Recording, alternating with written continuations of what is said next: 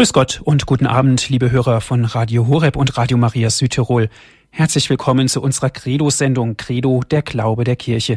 Mein Name ist Andreas Martin und ich freue mich, dass wir diese gute Stunde hier wieder gemeinsam verbringen dürfen und dass ich Sie begleiten darf. Was erwartet Sie nun, liebe Zuhörer?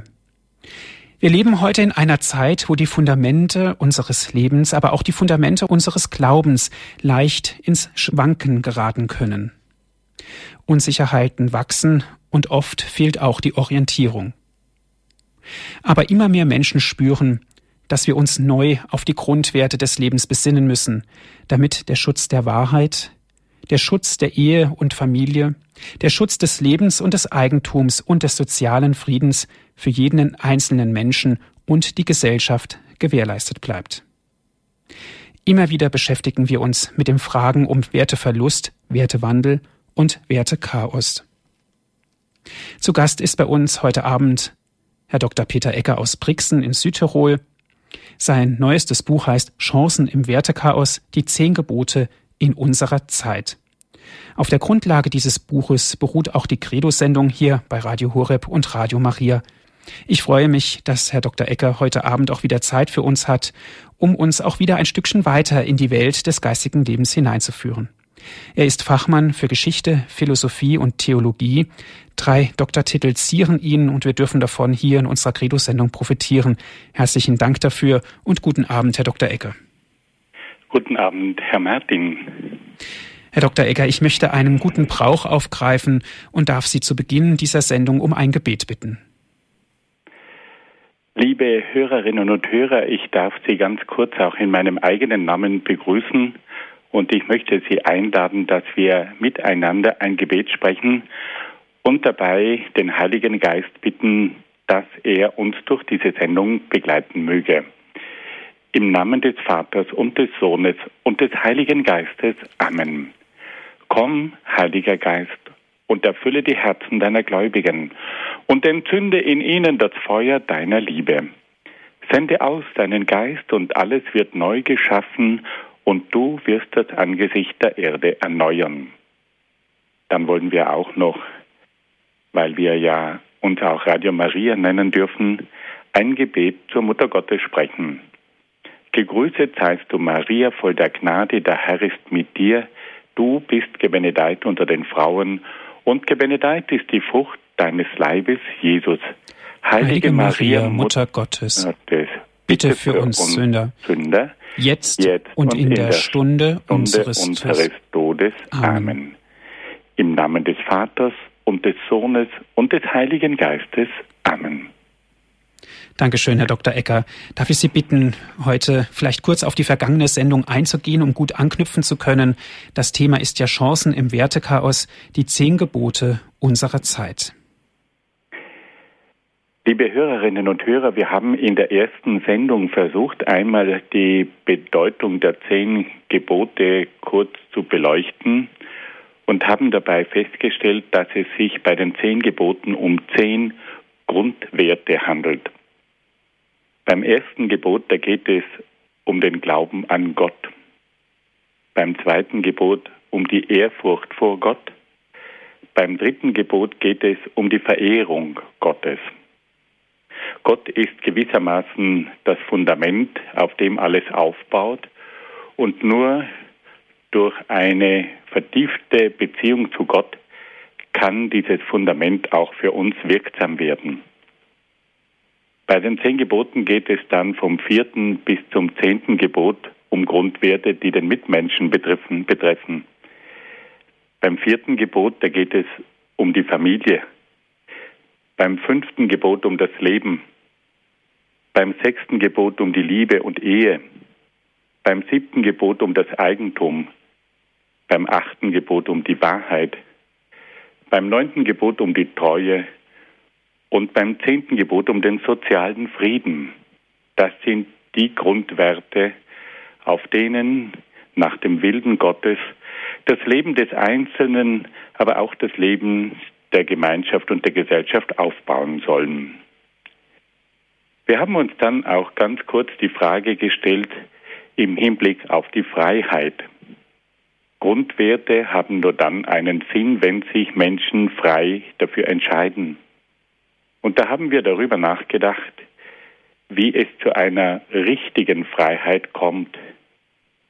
Die Freiheit kann nur dann gelingen, wenn sie Werte respektiert.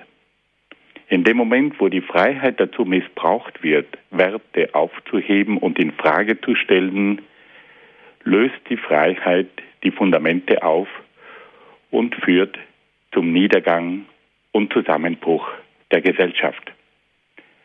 Und schließlich hatten wir noch eine dritte Frage, nämlich die Frage nach dem Gewissen. Es gibt keine Moral ohne Gewissen. Und da kommt es nun darauf an, dass wir wissen, an was sich das Gewissen orientieren soll. Heute stellen wir fest, dass oft das eigene Ich zum Maßstab des Gewissens wird, aber in Wirklichkeit muss sich dann das Gewissen an Gott orientieren. Das Gewissen ist nicht selbst die letzte Instanz, sondern das Gewissen ist gewissermaßen ein Kompass, der auf Gott verweist. Gott ist das Maß. Gott ist der Pol, an dem sich das Gewissen orientieren muss. Nach diesen einführenden Worten kamen wir dann zum ersten Gebot und da geht es ja konkret um die Entscheidung für Gott.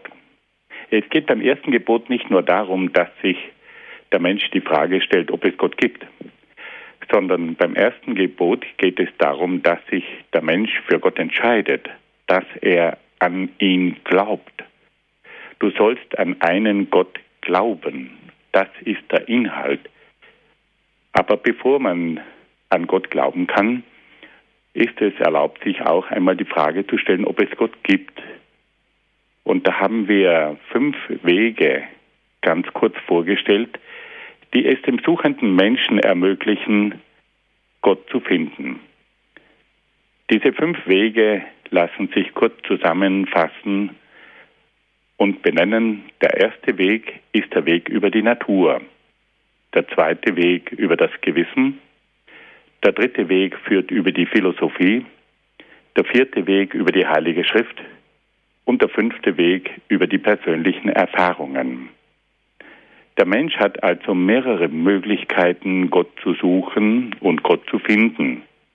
Über die Natur, über das Gewissen, über die Philosophie, über die Heilige Schrift und durch persönliche Erfahrungen, die er macht. Nun haben wir also überlegt, ob es Gott gibt. Und schon stellt sich uns die nächste Frage. Wer ist denn Gott? Welches Wesen hat dieser Gott? Wenn wir uns für Gott entscheiden wollen, dann müssen wir auch uns die Frage stellen, wer ist denn dieser Gott? Wir können ja nicht eine Beziehung zu jemandem herstellen, von dem wir nichts wissen. Wir wissen zwar, dass es einen Gott geben muss, aber wir wollen ihn auch näher kennenlernen, damit wir auch wissen, wie wir die Beziehung zu ihm gestalten sollten. Und diese Frage nach dem Wesen Gottes, das ist nun das Thema der heutigen Sendung. Und deswegen möchte ich nun meine Lesung aus dem Buch damit beginnen, dass ich Ihnen versuche, jenes Kapitel vorzulesen, das sich mit dem Wesen Gottes befasst. Wenn wir an Gott glauben wollen, dann müssen wir auch wissen, wer Gott ist. Für uns Menschen ist es zwar nicht möglich, das göttliche Wesen in seiner ganzen Tiefe zu begreifen, aber aufgrund der natürlichen Gotteserkenntnis durch die Vernunft und der übernatürlichen Offenbarung Gottes durch die Propheten und Jesus Christus können wir einige wichtige Aussagen über das Wesen Gottes treffen. Gott ist zunächst der Schöpfer. Er hat die unsichtbare Welt der Engel und die sichtbare Welt der Menschen geschaffen. Gott hat wunderbare Gesetze in die Natur hineingelegt, die die Abläufe der Natur regeln und ordnen. Er hat die Gebote für den Menschen aufgestellt, von denen das Leben des Einzelnen und der Gemeinschaft abhängt. Gott hat dem Menschen die, die Schöpfung anvertraut und ihn zum Herrn über die Schöpfung bestellt, um sie im Sinne Gottes zu gebrauchen. Gott ist dann auch der Herr. Er ist als absolutes Wesen der Herr über die Schöpfung und den Menschen. Gott ist das Höchste und Größte, vor dem sich der Mensch in Ehrfurcht verneigen soll. Der Mensch ist Gott unterstellt und soll daher den Willen Gottes erfüllen und ihm gehorchen. Der Mensch ist aufgerufen, Gott als seinem höchsten Herrn zu dienen. Gott hat dem Menschen die Freiheit gegeben und den Menschen damit zur Verantwortung berufen, die Freiheit nach den Weisungen Gottes zu gebrauchen.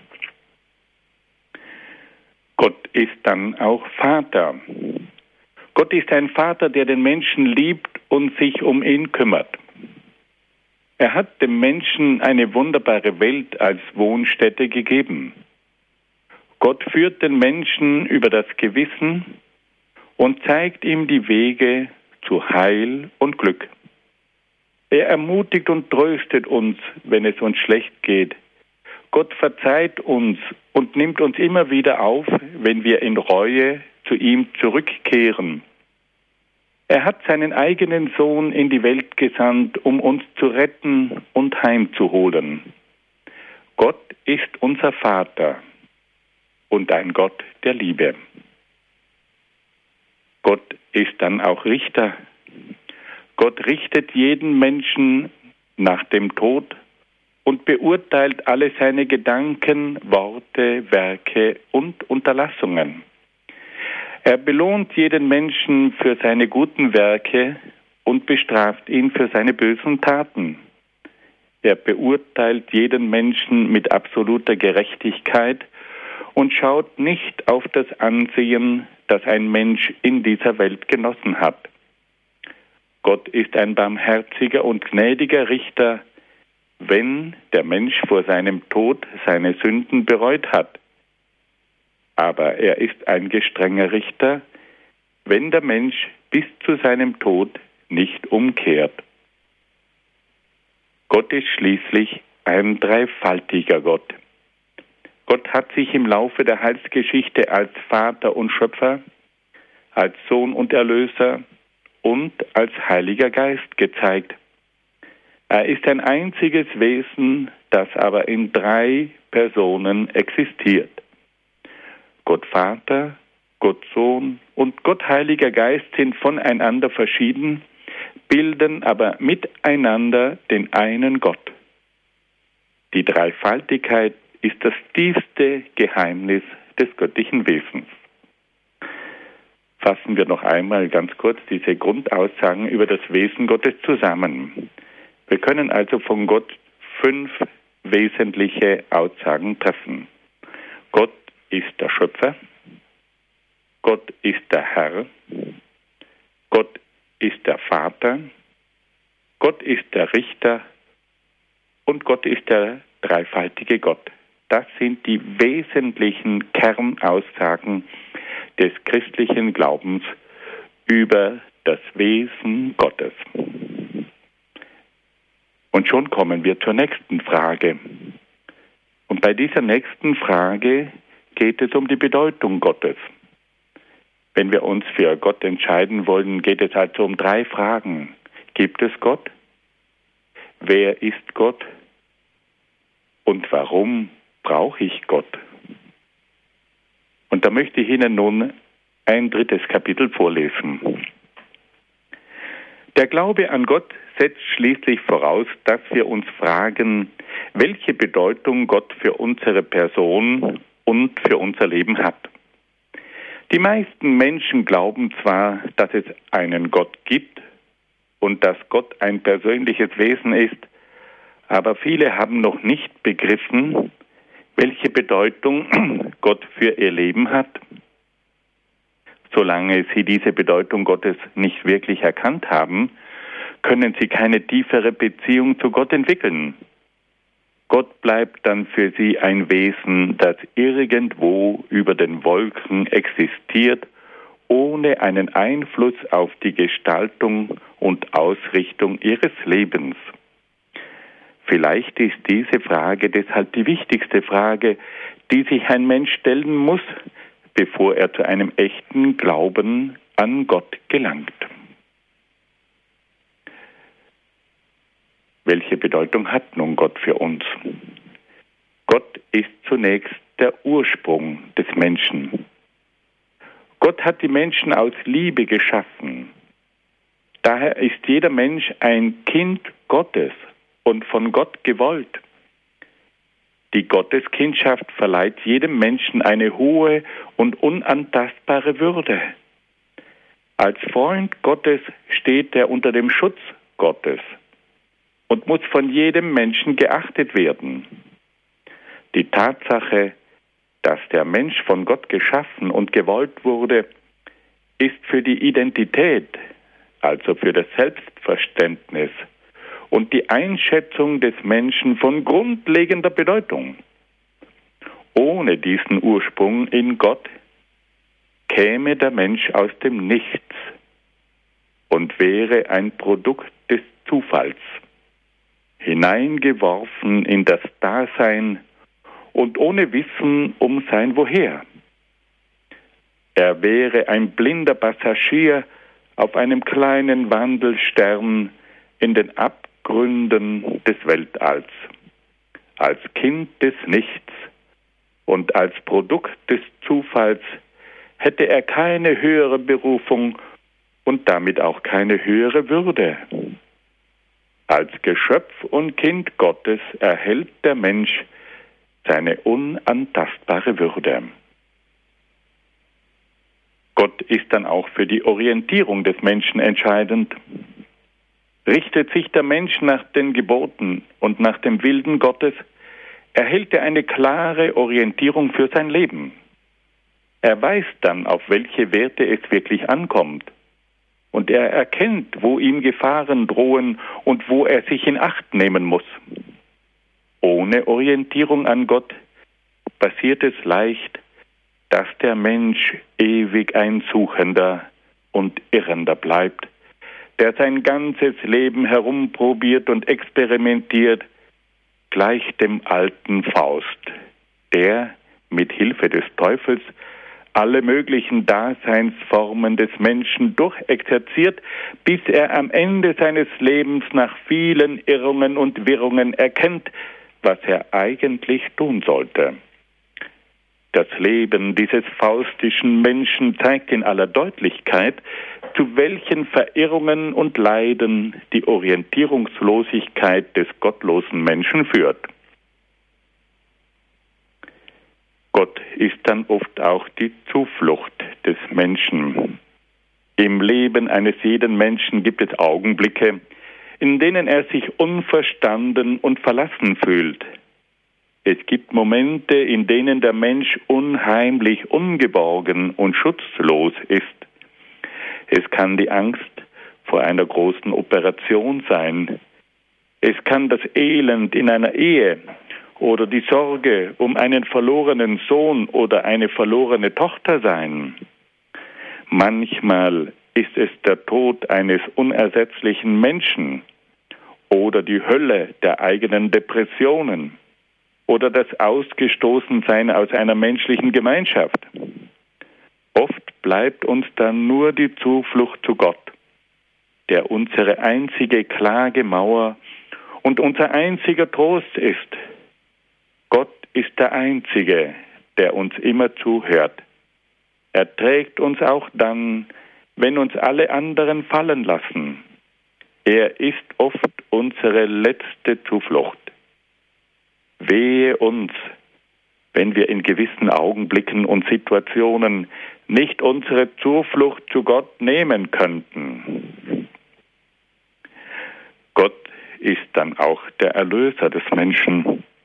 Gott ist die letzte Hoffnung auf Erlösung, wenn der Mensch an unheimlichen Ängsten, Zweifeln und Lastern leidet.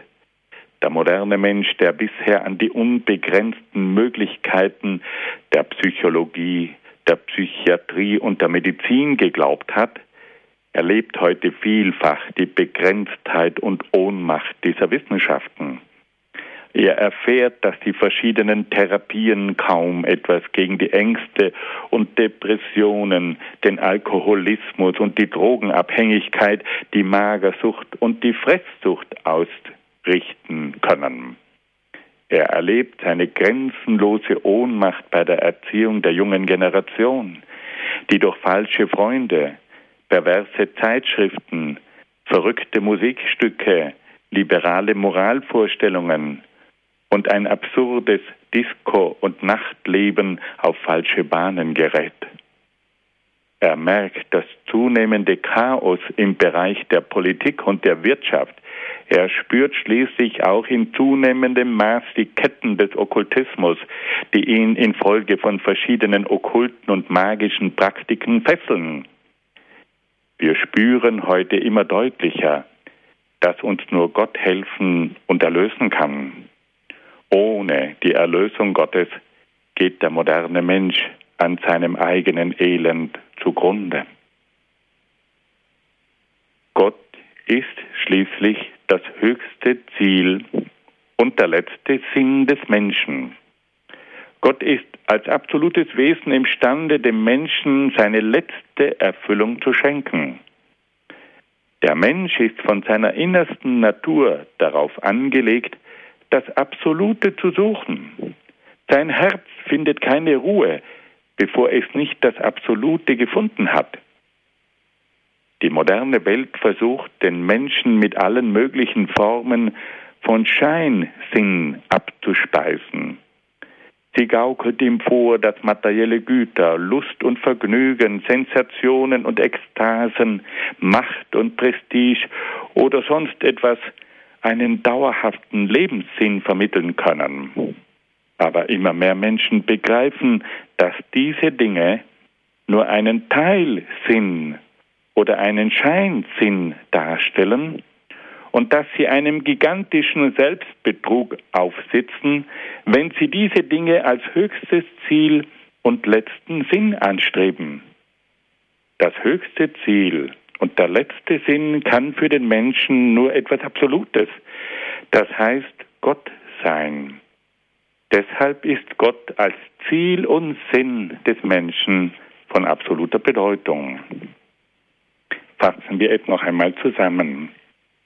Auf die Frage, was denn nun die Bedeutung der Religion sei, können wir fünf knappe Antworten geben. Gott ist der Ursprung des Menschen und schafft damit das Selbstverständnis des Menschen und auch das Fundament der menschlichen Würde.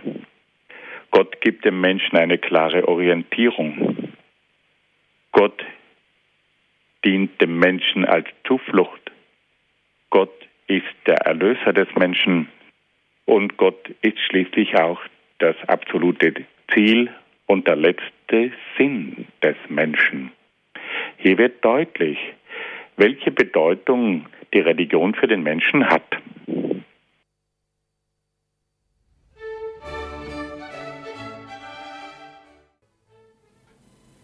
Hier ist Radio Horeb und Radio Maria Südtirol mit der Credo-Sendung. Heute Abend sprechen wir über das Thema Chancen im Wertechaos, die zehn Gebote in unserer Zeit. Wir sprechen auch über das gleichnamige Buch von Herrn Dr. Peter Ecker, der unser Referent heute Abend ist. Liebe Hörerinnen und Hörer, wir wollen nun fortfahren mit der Lektüre dieses Kapitels, das sich um den Glauben an Gott dreht wir haben nun über die Existenz, das Wesen und die Bedeutung Gottes gesprochen. Wir haben erfahren, dass es Gott tatsächlich gibt. Wir wissen, wer Gott ist und warum der Glaube an Gott von so großer Wichtigkeit ist. Wir wollen uns nun um eine echte Entscheidung für Gott bemühen. Dazu müssen wir von Gott die nötige Gnade erbitten, denn ohne die Gnade Gottes ist es nicht möglich, zu einem tiefen Glauben an Gott zu gelangen. Wenn wir uns nun für Gott entscheiden wollen, so müssen wir wissen, dass der Glaube zunächst verlangt, dass wir Gott an die erste Stelle setzen. Gott muss für uns der Herr sein, nach dem wir unser ganzes Leben ausrichten. Sein Wille muss für uns der höchste Maßstab sein. Gott muss also das Wichtigste in unserem Leben sein. Leider ist es für viele von uns so, dass Gott in der Werteskala sehr weit unten aufscheint. Da gibt es tausend andere Sachen, die uns wichtiger sind als Gott. Freundschaften, Karriere, Hobbys. Viele denken nur am Abend kurz an Gott, bevor sie nach der Bettlektüre schon fast hinübergedämmert sind. Für andere ist Gott nur ein Feuerwehrmann, den sie anrufen, wenn es brenzlig wird. Für viele von uns ist Gott also nicht der Erste, sondern eher das Letzte in ihrem Leben. Dann brauchen wir eine regelrechte Umkehrung der Werteskala. Wir müssen Gott von der letzten Stelle an die erste Stelle setzen. Wir müssen Gott von einer Randexistenz in den Mittelpunkt unseres Lebens rücken. Der Glaube an Gott führt dazu, dass wir uns ganz Gott anvertrauen. Als glaubende Menschen stellen wir unser Leben in Gottes Hand und übergeben uns ganz Gott. Wir vertrauen darauf, dass Gott uns führen und leiten wird. Wir vertrauen auf die göttliche Vorsehung und fühlen uns ganz in Gott geborgen. Wir sind bereit, auf Gott zu hören und seinen Willen zu erfüllen. Wir wissen, dass Gott einen bestimmten Plan mit uns hat und versuchen diesen Plan Gottes zu entdecken und zu verwirklichen. Wir sind dazu bereit, die verschiedenen Kreuze, die Gott uns auferlegt, geduldig zu ertragen, in dem Wissen, dass Gott Prüfungen zulässt, um auf diese Weise unseren Glauben zu vertiefen und zu läutern. Durch den Glauben an Gott, der in Gott verankert und geborgen ist, vermögen wir sogar große Prüfungen im Frieden mit Gott gelassen zu ertragen. Ein solcher Glaube wächst normalerweise langsam.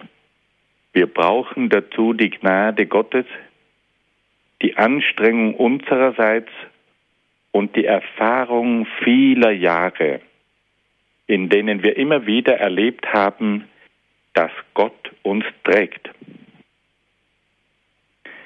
Der Glaube an Gott zeigt sich dann auch in der Bereitschaft, Gott zu dienen.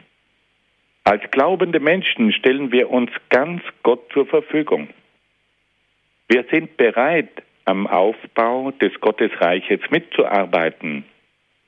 Wir fragen uns, wie wir unsere Gaben, unsere Mittel und unsere Zeit am besten für Gott und sein Reich einsetzen können. Es gibt so viele Berufungen, Gott zu dienen, als Priester, Lehrer, Beamter, Handwerker, Fabriksarbeiter, als Klosterfrau, Familienmutter, Ärztin, Erzieherin, Sekretärin, Krankenschwester, Arbeiterin. Es gibt Stätten, an denen wir für Gott wirken können. In der Familie, in der Schule, im Büro, in der Fabrik, in der Pfarrei. Es gibt auch viele Formen, wie wir Gott dienen können. Das Gebet, die Dienste in der Pfarrei, die Glaubensunterweisung der Kinder, der Einsatz für die Armen, Alten und Kranken, das geduldige Ertragen verschiedener Leiden.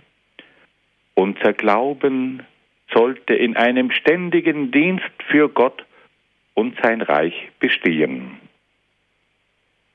Die höchste Vollendung des Glaubens besteht schließlich in der ständigen Liebe zu Gott.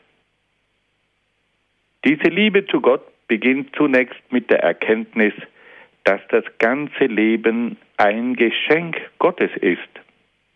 Gott hat uns gute Eltern gegeben, die mit viel Liebe für uns sorgen.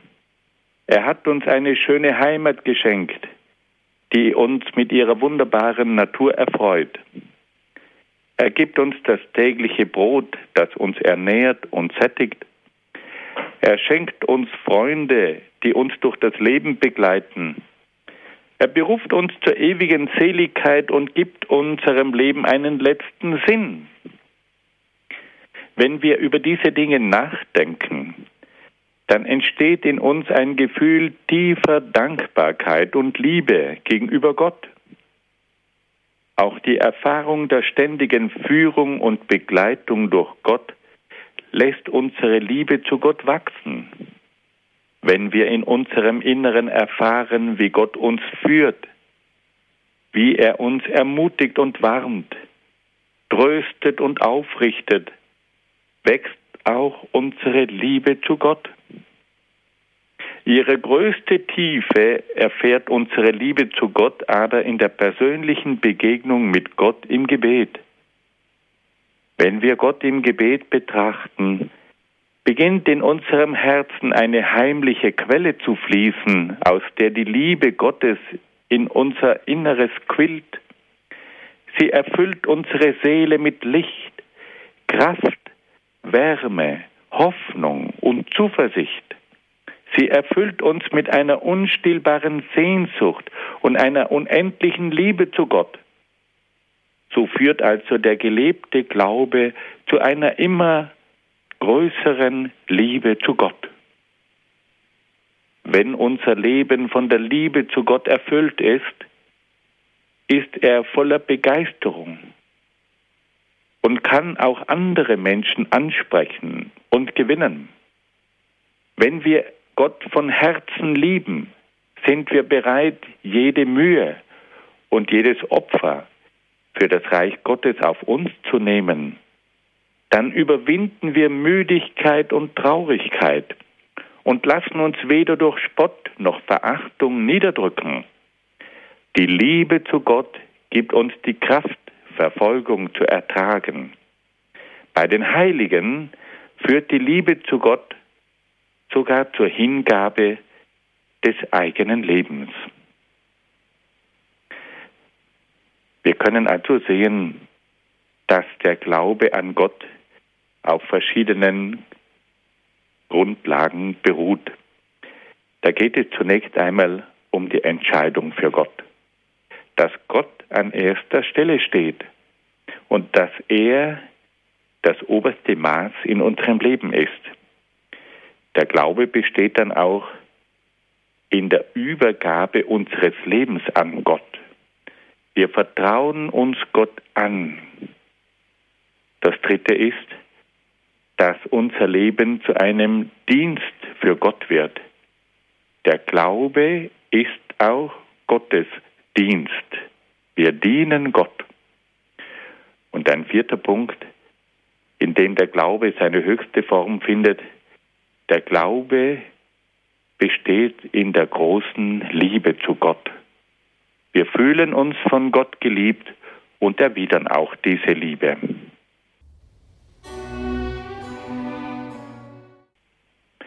Jetzt geht es um einen weiteren sehr wesentlichen Punkt, nämlich um das Gebet. Wir müssen ja versuchen, eine Verbindung zu Gott herzustellen und gerade in diesem Bereich gibt es oft ziemliche Schwierigkeiten. Und deswegen ist es notwendig, dass wir hier einmal ein wenig nachdenken und in die Tiefe gehen. Wenn wir an Gott glauben, werden wir uns darum bemühen, mit Gott in Verbindung zu treten. Diese persönliche Beziehung zum lebendigen und wahren Gott ist das Gebet. Das Gebet besteht aus dem Gespräch mit Gott. Der Mensch darf mit Gott so sprechen, wie ein Kind mit seinem Vater spricht. Wir dürfen als Sohn oder als Tochter an Gott herantreten und zu ihm du sagen. Das Gebet ist die Erhebung des Geistes zu Gott. Beim Gebet richtet sich unser Geist ganz auf Gott aus und tritt mit ihm in eine innere geistige Verbindung. Je mehr wir in den Geist des Gebetes eindringen, desto mehr wird unser ganzes Leben zu einem Gebet. Wir sind uns dann bei allem, was wir tun, der Gegenwart Gottes bewusst und vollbringen alles in der geistigen Einheit mit Gott. Das Gebet ist die Erhebung der Seele zu Gott oder eine gottgerichtete Bitte um die rechten Güter. Es kommt aus der Tiefe unseres Herzens. Das Herz oder die Seele ist der Ort, wo wir Gott begegnen und wo wir Gott lieben können. Wir dürfen also Gott nicht außerhalb von uns selbst oder gar über den Wolken suchen. Wir müssen vielmehr in unser Herz hinabsteigen, um Gott zu finden. Das Herz ist der Ort, wo Gott auf uns wartet. Das Herz ist der Ort, wo Gott uns durch das Gewissen antwortet. Nur im Herzen kann es zum persönlichen Gespräch zwischen Gott und uns kommen. Die Sprache des Herzens ist keine Sprache der Worte, sondern eine unmittelbare Sprache. Sie ist viel direkter und persönlicher als jede menschliche Sprache. Um diese Sprache zu erlernen, braucht es eine gewisse Übung. Wir müssen uns daher Zeit nehmen, um die Sprache des Herzens zu erlernen. Es gibt verschiedene Arten des Gebetes. Die wichtigsten Arten des Gebetes sind das Bittgebet, das Dankgebet und der Lobpreis. Beim Bittgebet wenden wir uns mit den verschiedensten Anliegen an Gott.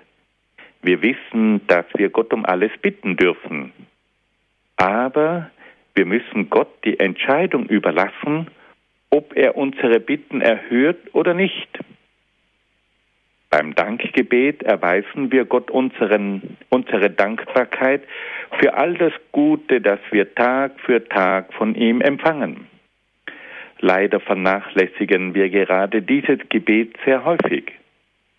Beim Lobpreis erweisen wir Gott die Ehre und preisen ihn als unseren Schöpfer, Herrn und Vater. Wir preisen seine Größe und Herrlichkeit, seine Allmacht und seine Güte. Beim Gebet unterscheiden wir das freie Gebet und das Formelgebet. Beim freien Gebet sprechen wir mit unseren eigenen Worten zu Gott. Beim Formelgebet verwenden wir vorgegebene Worte. Es verbindet den Leib mit dem Gebet des Herzens nach dem Beispiel Jesu, der zu seinem Vater betete, und seine Jünger das Vaterunser lehrte. Das freie Gebet hat den Vorteil, dass es persönlich ist. Es hat den Nachteil, dass es nicht immer leicht ist, persönliche Gedanken auszudrücken. Das Formelgebet hat den Vorteil, dass es bestimmte Schwerpunkte vorgibt. Es hat den Nachteil, dass wir es oft gedankenlos herunterleiern. Beide Gebetsformen haben ihren Wert und ihre Bedeutung. Das freie Gebet kommt aus dem innersten Herzen und ist ein spontaner Ausdruck unserer Person und einer bestimmten Situation. Das Formelgebet hingegen erinnert uns an bestimmte Glaubensinhalte und ist die Voraussetzung für ein gemeinsames Gebet. Wir sollten deshalb beide Formen praktizieren, das freie Gebet und das Formelgebet. Weiterhin unterscheiden wir das Einzel- und das Gemeinschaftsgebet. Jeder von uns betet persönlich und in Gemeinschaft. Das Einzelgebet führt zur persönlichen Begegnung mit Gott und lässt uns den persönlichen Anruf Gottes in unserem Herzen hören. Das Gemeinschaftsgebet hingegen vereinigt die Christen vor Gott und lässt sie gemeinsam Gott loben und preisen. Das Gemeinschaftsgebet verstärkt das Gebet des Einzelnen und verleiht seinen Bitten mehr Kraft. Das Gemeinschaftsgebet führt schließlich dazu, dass Christus selbst mitten unter den Betenden gegenwärtig ist. Zu einem vertieften Gebetsleben gehören sowohl das Einzel- als auch das Gemeinschaftsgebet. Wir wollen uns nun fragen, welche Voraussetzungen zu einem guten Gebet erforderlich sind. Das Gebet verlangt zunächst eine entsprechende äußere Haltung. Die äußere Haltung hat die Aufgabe, unsere Ehrfurcht gegenüber Gott zum Ausdruck zu bringen. Wir sollten deshalb nie in einer nachlässigen oder windschiefen Haltung beten. Unsere Gebetshaltung sollte auch nicht von einer bestimmten Meditationstechnik geprägt werden oder nur der seelischen Entspannung dienen. Die Haltung beim Gebet soll stets deutlich machen, dass wir auf Gott ausgerichtet sind und uns in Demut und Freude unserem Vater zuwenden. Die Haltung beim Gebet soll eine Hilfe dafür sein, uns besser zu sammeln und zu konzentrieren. Wenn wir die Hände zum Gebet falten, sind sie gebunden und tändeln nicht mit allen möglichen Dingen herum. Wenn wir knien, sind wir leichter bei der Sache, als wenn wir im Bett liegen und dabei riskieren, jeden Augenblick einzuschlafen. Wenn wir in gerader Haltung auf einem Stuhl sitzen, können wir leichter beten, als wenn wir auf einem bequemen Lehnstuhl schaukeln oder in einem weichen Plüschsessel versinken. Die äußere Haltung ist also eine wesentliche Hilfe für unser Gebet. Das Gebet erfordert auch bestimmte Zeiten. Wir sollten uns vornehmen, wenigstens am Morgen und am Abend kurz zu beten. Am Morgen wollen wir den neuen Tag mit Gott beginnen und ihn bitten, unsere Entscheidungen und unsere Begegnungen mit seinem Segen zu begleiten. Das Morgengebet hat den Sinn, dass wir gleich zu Beginn des Tages nach dem Willen Gottes fragen und damit die Schwerpunkte des Tages richtig setzen. Am Abend wollen wir uns wieder an Gott wenden und vor ihm über den vergangenen Tag Bilanz ziehen. Im Gebet erkennen wir, was vor Gott richtig und falsch gemacht worden ist. Wir können Gott für alles Gute danken und ihn für alles Böse um Verzeihung bitten. Als Christen müssen wir uns ernsthaft darum bemühen, die Gebetszeiten am Morgen und am Abend einzuhalten. Diese Gebetszeiten sind für unser Gebetsleben entscheidend. Für das Gebet ist auch die Dauer von großer Wichtigkeit. Es gibt kurze Gebete, wie etwa die Stoßgebete, und längere Gebete, wie zum Beispiel das betrachtende Gebet. Die Praxis zeigt, dass wir sowohl die kurzen als auch die längeren Gebete brauchen. Die kurzen Gebete ermöglichen es uns, während des Tages immer wieder einen Kontakt zu Gott herzustellen. Sie sind meistens ein kurzer Gruß an Gott oder ein intensiver Hilferuf in schwierigen Augenblicken. Sie richten unseren Wilden wieder auf Gott aus und bewirken oft eine innere Kurskorrektur. Die längeren Gebete haben die Aufgabe, ein tieferes Eindringen und Verweilen in Gott herbeizuführen. Wir sollten mindestens einmal am Tag etwas länger beten. Nur das längere Gebet ermöglicht es uns, in die Tiefe zu gehen.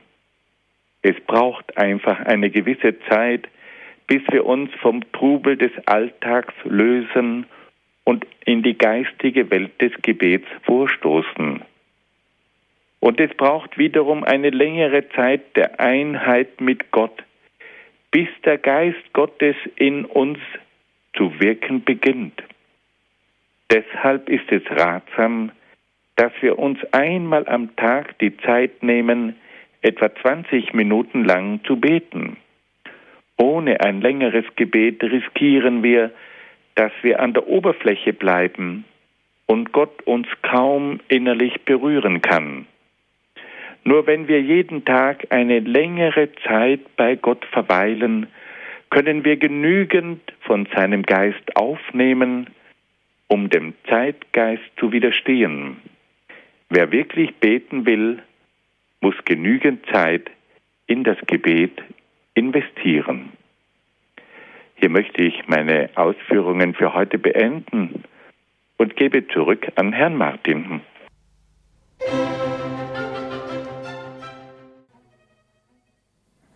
Sie haben eingeschaltet in der Credo-Sendung hier bei Radio Horeb und bei Radio Maria Südtirol.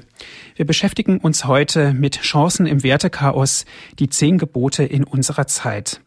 Herr Dr. Egger, ich möchte ganz gerne noch mal einen Schritt zurückgehen. Sie haben in Ihrem Vortrag das Wesen Gottes beschrieben. Kein Wort und kein Satz könnte doch dem Wesen Gottes Ausdruck verleihen. Aber, so meine ich, die Vollkommenheit Gottes ist doch für jeden erkennbar. Kann man das so sehen? Ja, sagen wir mal Folgendes. Wenn man heute die üblichen Zugänge zu Gott ein bisschen betrachtet, also den Weg über die Natur, den Weg über das Gewissen und auch die Philosophie, dann kommt man letztlich immer wieder zur gleichen Erkenntnis, dass es sich bei Gott um ein absolutes Wesen handeln muss. Wenn man einmal die Natur betrachtet und sich dann die Frage stellt, woher kommt denn diese Natur, dann versteht man, dass es hier einen absoluten Ursprung braucht, dass es hier eine absolute Intelligenz braucht und dass es hier auch eine absolute Schöpfermacht braucht. Dasselbe kann der Mensch dann auch erleben, wenn er einmal in das Gewissen hineinhört und da erlebt, dass in seinem Gewissen sich eine absolute moralische Autorität an ihn wendet und dass er hier nicht an irgendeinem Maßstab gemessen wird, sondern am Maßstab des unendlich heiligen Gottes. Und auch wenn er die Philosophie befragt und sich da einmal Gedanken macht, wie muss denn die erste Ursache aussehen, die alle Dinge ermöglicht, dann kommt er wieder zur selben Erkenntnis, die erste Ursache muss also absolut und vollkommen sein. Es gibt also genügend Hinweise, die uns verständlich machen, dass am Anfang etwas Absolutes, etwas Vollkommenes und auch das Absolute stehen muss. Gleichzeitig haben wir dann auch noch die Möglichkeit durch die Offenbarung eine Bestätigung für die Vollkommenheit des göttlichen Wesens zu erhalten. Die Propheten weisen uns auf die Heiligkeit Gottes hin, aber vor allem dann Jesus Christus spricht uns immer wieder vom heiligen und absoluten Gott, der sich aber gleichzeitig mit absoluter Liebe und Weisheit und Güte dem Menschen zuwendet. Mhm. Die Allgegenwart, die Allmacht, die Allwissenheit sind doch genaue Kennzeichen Gottes. Und ich kann es auch belegen, in der Bibel steht, in der Offenbarung, ich bin das Alpha und das Omega, spricht der Herr. Gott, der da ist, der da war und der da kommt, der Allmächtige. Da haben Sie jetzt eine wunderbare Bibelstelle zitiert, in der das genau zum Ausdruck gebracht wird. Und gleichzeitig wird uns das auch in einer sehr passenden und verständlichen und tiefen Sprache vermittelt. Danke, dass Sie das hier gleich angeführt haben. Mir stellt sich aber immer noch die Frage, ist Gottes Erkenntnis überhaupt möglich? Die Bibel sagt, dass Gott unergründlich ist, im Hiob-Buch steht es, aber er ist zugleich erkennbar. Gottes Unergründbarkeit heißt, dass unser Verstand seine Größe, seine Macht, seine Herrlichkeit nicht fassen kann. Seine Erkennbarkeit ermöglicht es aber uns, Gott kennenzulernen. Und darauf möchte ich hinaus. Wie können wir Menschen Gott erfahren? Wie können wir ihn aus dieser Sicht heraus kennenlernen? Ja, da haben Sie etwas sehr Tiefes auch angesprochen. Vielleicht können wir hier mal eine grundlegende Unterscheidung treffen. Auf der einen Seite ist Gott als absolutes und unendliches Wesen für uns endliche Wesen nicht erkennbar. Als endliche Wesen können wir nicht den unendlichen Gott erkennen. Also wir können Gott nicht in seiner Unendlichkeit, in seiner Absolutheit erkennen. Aber wir können von ihm bestimmte Wesenszüge erkennen. Wenn wir sagen, Gott ist absolut, Gott ist unendlich, Gott ist ewig, dann sind das richtige Aussagen über Gott. Wir können also bestimmte Grundzüge von Gott sehr wohl erkennen, aber gleichzeitig wissen wir, dass wir damit nicht das ganze, das absolute Wesen Gottes erkennen können. Was Sie hier ansprechen, das ist dann noch etwas Tieferes. Es gibt ja dann auch die Möglichkeit, Gott nicht nur zu erkennen, sondern vor allem auch Gott zu erfahren. Und hier haben wir mehr Möglichkeiten als im Bereich der Vernunft. Wir können nämlich Gott auch in unserem Herzen und in unserem Gewissen erfahren und wir können ihn auch in unserem Leben erfahren. Wenn der Mensch einmal hineingeht in die Tiefe seines Herzens, da kann er die Nähe Gottes erfahren und diese Nähe geht weit über das hinaus, was er mit der Vernunft erfassen kann. Das ist so ähnlich wie in der zwischenmenschlichen Beziehung. Sie können einen Menschen erkennen, Sie können ihn beschreiben, aber Sie können nie das zum Ausdruck bringen, was Sie zum Beispiel für ihn fühlen und empfinden, wenn Sie ihn lieben. Die Liebe erfasst mehr als die Vernunft. Und etwas Ähnliches gilt auch für Gott. Wenn der Mensch Gott in seinem Herzen erfährt, wenn er sich in das Gebet vertieft und plötzlich spürt, wie der Geist Gottes in ihm zu wirken beginnt, und wenn er plötzlich erlebt, wie hier ein inneres Licht aufgeht, da erfährt er und erfasst er von Gott weit mehr durch die Liebe, durch das Licht in seinem Inneren, als er je mit seiner Vernunft erfassen kann. Und das Dritte ist, wenn der Mensch sich auf Gott einlässt und nach Gott lebt und mit Gott lebt, dann wird er noch mehr mit Gott vertraut. Und in diesem Leben nach Gott und mit Gott, dort kommt Gott dem Menschen so weit entgegen, dass er plötzlich erlebt, Gott kommt mir so nahe, dass er mich spüren lässt, was er in seinem innersten Wesen ist. Also durch das Leben mit Gott kann man Gott immer tiefer begreifen. Es gibt also drei Möglichkeiten. Einmal die Erkenntnis, aber die ist begrenzt. Dann die Erfahrung Gottes im Inneren, im Herzen und schließlich im gemeinsamen Leben mit Gott, wo wir Gott immer mehr begreifen und wo er uns so stark erfasst, dass wir von ihm ganz überwältigt werden und wo wir seine Liebe so erfahren, dass wir keinen Zweifel mehr haben, dass es Gott gibt und dass er uns liebt. Dankeschön, Herr Dr. Egger. Unsere Zeit geht nun leider den Ende zu. Danke, dass Sie sich die Zeit für uns genommen haben und dass Sie uns durch diesen Vortrag gelehrt haben, Dinge anders zu betrachten, und zwar mit unserem geistigen und christlichen Auge. Nochmals herzlichen Dank, Herr Dr. Egger. Danke auch an Sie, liebe Hörerinnen und Hörer, dass Sie mit dabei waren. Wenn Sie gerne diese Sendung noch einmal hören möchten, bestellen Sie sich eine CD bei unserem CD-Dienst. Dazu genügt ein Anruf unter der folgenden Telefonnummer 08323 96 75120. Noch einmal die Telefonnummer von unserem CD-Dienst, das ist die 08323 96 75120. 120. Wenn Sie von außerhalb Deutschlands anrufen, bitte wählen Sie die 0049 vor. Eine nächste Möglichkeit gibt es auch, dass Sie sich diese Sendung auf Ihren Computer herunterladen können. Das geht ganz einfach auf unserer Internetseite unter www.horeb.org Noch einmal unsere Internetadresse www.horeb.org. Herr Dr. Egger, darf ich Sie jetzt zum Schluss dieser Sendung noch um ein Gebet bitten? Im Namen des Vaters und des Sohnes und des Heiligen Geistes. Amen. Amen. O Gott, wir bitten dich, lass uns dich immer tiefer erkennen. Lass uns dich immer tiefer erfahren. Und lass uns dich immer tiefer lieben, damit wir an dich glauben, damit wir dich lieben und dass wir dir dienen können. Sei du uns nahe, damit wir deine Größe erfahren dürfen und dass wir immer mehr an dich glauben können, dass wir dich immer mehr in unser Leben hereinnehmen und dass du die Fülle und das Ziel unseres Lebens bist, heute, morgen und alle Zeit. Amen. Amen.